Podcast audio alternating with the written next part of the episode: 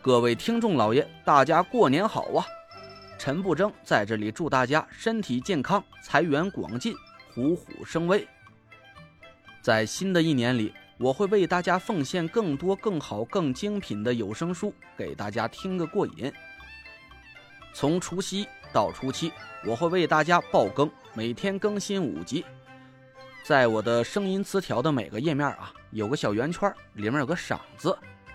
各位听众老爷，各位家人，您开心呐，就给我打赏个一块两块不嫌少，十块八块也不嫌多。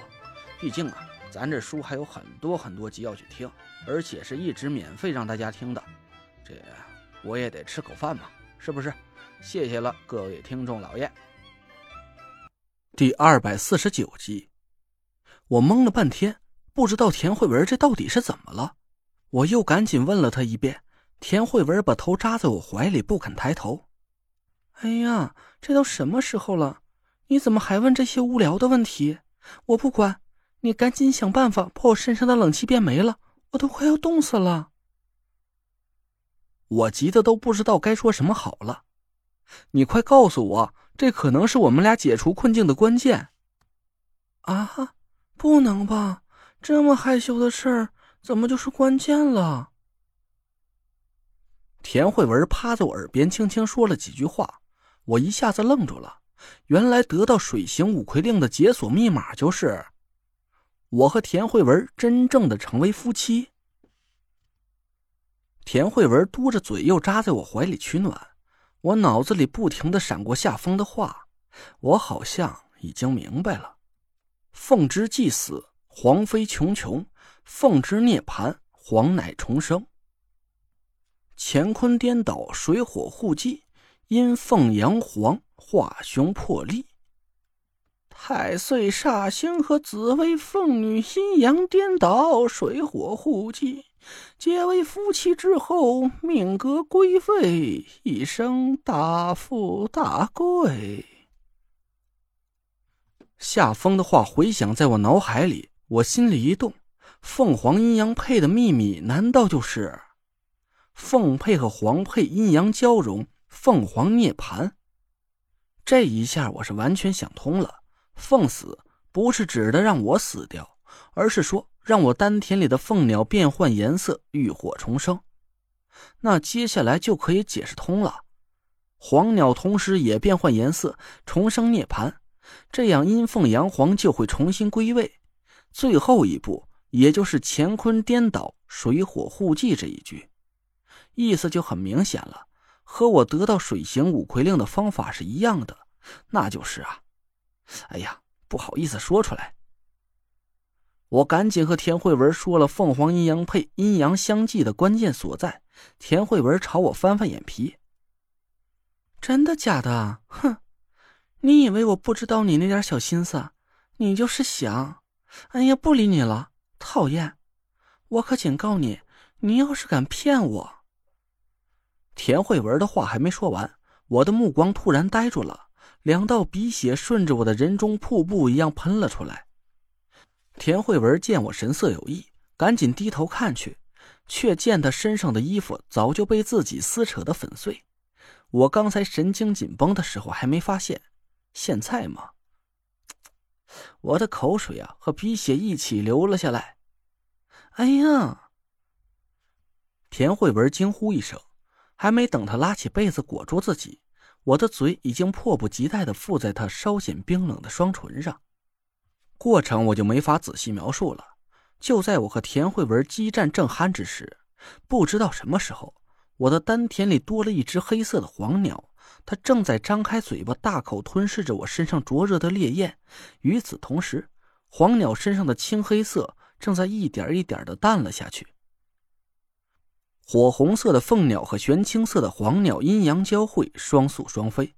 等我和田慧文偃旗息鼓之时，凤凰双鸟已经变成了一金一白两个颜色，嘴里不停的发出清亮的鸣叫。这时候，我已经感觉到身上灼热的火气完全退散，一凤一凰正在一个顺时针，一个逆时针的缓缓飞舞。我惊喜的感受着自己身体的变化。我暗暗提了口气，催动丹田里的法力涌向手臂。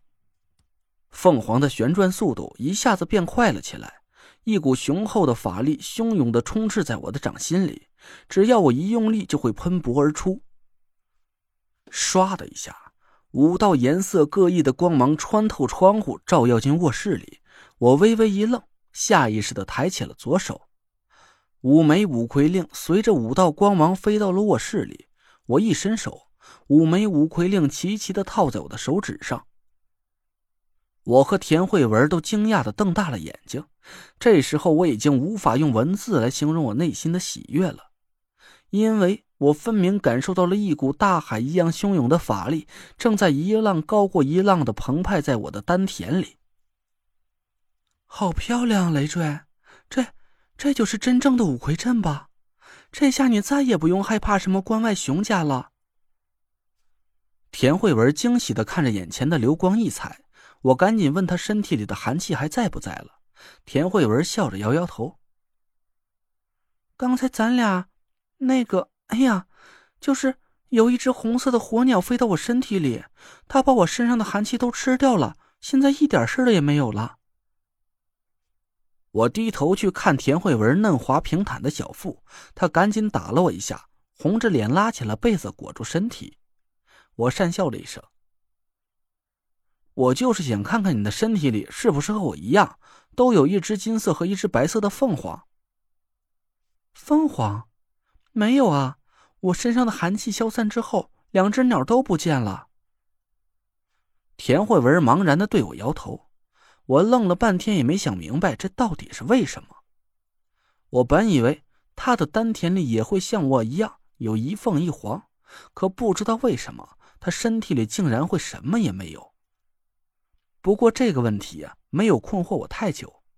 我和田慧文现在彻底死里逃生。